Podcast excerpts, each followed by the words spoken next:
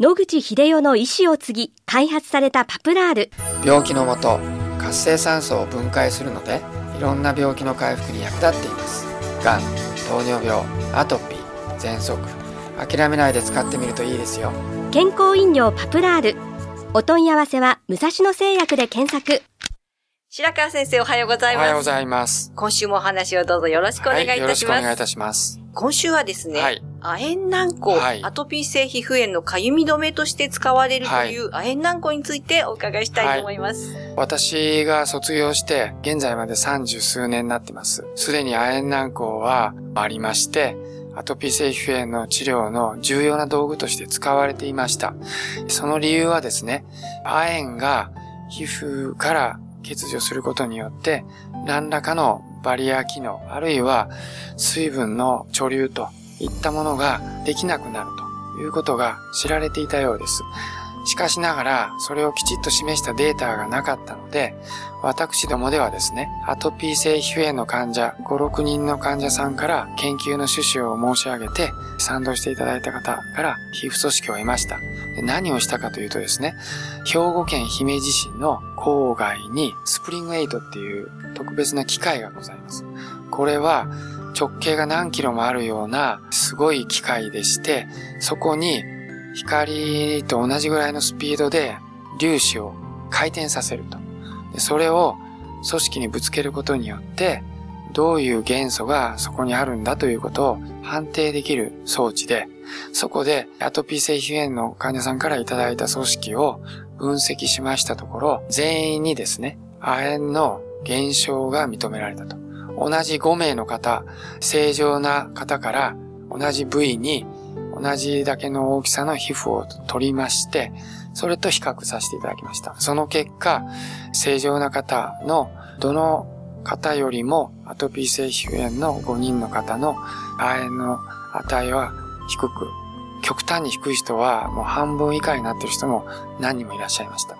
それで明らかにアトピー性皮膚炎の患者さんの皮膚にはですね、亜鉛が減少しているということが、あの、これで裏付けられたと思います。そこででは亜鉛がないと何が起こるか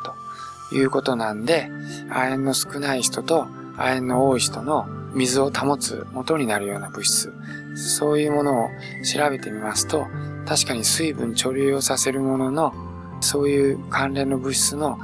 蓄積量がアトピー性皮膚炎の人ではやはり低いということも分かりましたので、亜鉛が低いと、まあ、乾燥肌になると。そのことによってバリアが消失して、かゆみを伴ってそれを書くことによって炎症が広がると。こういうことが起こっているようです。そこで、亜鉛軟膏をこの5名の方に塗って差し上げましたところ、3名は非常に改善が認められました。しかし、残りの2名は、まあ、前と同じような状態が続いていたと。それで、じゃあ、あの、残りの2名の症状が改善しなかった人たちが、亜鉛の量が一番低かったというと、そうでもないということになりますので、亜鉛の量が減ったということだけでは、あの、アトピー性皮膚炎が重症化するとか、そういうことに直接直線関係で結びつくということはないようです。以上の結果から、アトピー性皮膚炎の方では、ほぼ全員に近い方が何らかの形で、あと、あの、亜鉛の量が減少していると。そして、あの、それを補う亜鉛軟膏によって、まあ、劇的に効果が期待できる人がいらっしゃると。しかしながら、それでもなかなか改善の難しい方もおられると。おそらくその方は、他の因子も働いて、あの、まあ、バリアを治すという機能が亜鉛の不足によって起こっているんではないかと推測されました。これがまあ、私たちの一連の実験である程度分かったことだと思っています。はい。先生、亜鉛って言いますと、長いこと摂取し続けても大丈夫なものなんでしょうか？はい。その、2価の亜鉛のままの状態であれば、反応は非常に低いので、大丈夫だと思いますが、例えば、あの、おしろいとかに使うわけですね。ですので、昔は女性の方が、まあ、江戸時代とかはですね、大量に白子って言ってたんですかね。ああいうのを塗るというような、この、まあ、うなじから首筋に向かって塗るというのをやってますけど、あれは大量に入ってますので、そこまでやると、あの、制限量を超えてしまって、いけないと思います。ですので、まあ、亜鉛軟膏を長期に使う場合は、例えば、何年かに一遍毛髪の検査をしてですね、亜鉛の蓄積量が大丈夫かとか、いうことは調べておかなきゃいけないと思います。もっと重要なことはですね、亜鉛を取り出すときに、水銀とか、そういう重金属の危険な物質が不純物として混じる可能性があって、いい加減な製品を使うと、そちらがかなり混ざってくる。そちらの方で危険が増す可能性は十分あるので、その辺は、まあ、ちゃんとしたものをお使いになった方がいいと思います。はい、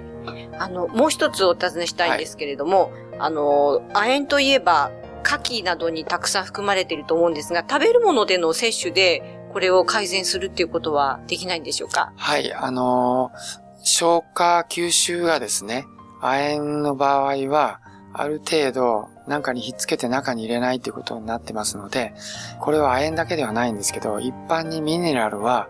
取れば取るだけ、あるいはたくさん入ったものを摂取すればするだけ血中濃度が上がるわけではありません。あの、非常に消化が、吸収が悪いんですね。ですから特別なタンパクにひっつけるとかそういうことをしない限りは、いくら大量に食べてもたくさん入らないということが知られています。ですので、牡蠣の中に亜鉛がたくさん含まれているのは、あの、知られていますけど、だからといって毎日牡蠣食って、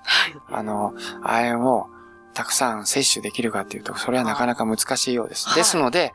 前回も申し上げましたけれども、免疫抑制剤のように薬として飲むものもありますけれども、それよりかやっぱり皮膚に塗るといったものの方が効果は大きい。濃度を上げることができるので、そちらの方が、まあ、効果としては大きいんじゃないかと思います。ありがとうございます。はい、この話の続きはまた来週お願いいたします。はい、お話の相手は FM 西東京の飯島千尋でした。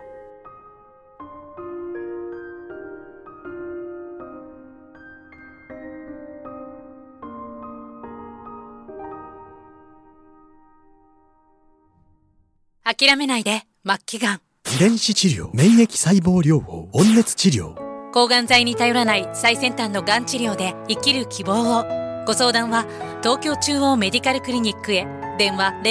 03-6274-6530 03-6274-6530